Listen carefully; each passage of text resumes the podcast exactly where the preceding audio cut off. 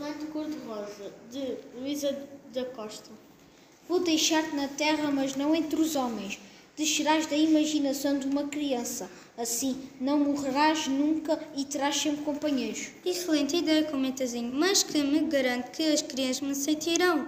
Lembra-te que nunca ninguém viu um elefante cor-de-rosa. Isso não tem importância para as crianças e, além disso, a tua cor é exatamente igual à dos sonhos que elas respiram.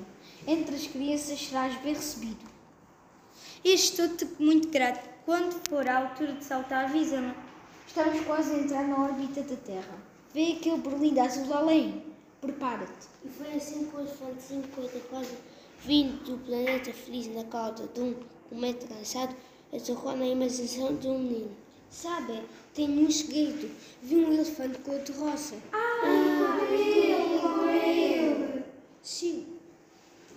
E no meio de um silêncio ansioso, descreveu o elefantezinho cor-de-rosa com as suas orelhas de pétala de rosa gigante, a torcidinha do rabo, a tromba do bolo de aniversário, o seu andar gracioso de balãozinho soprar a sua pança de bola de sabão.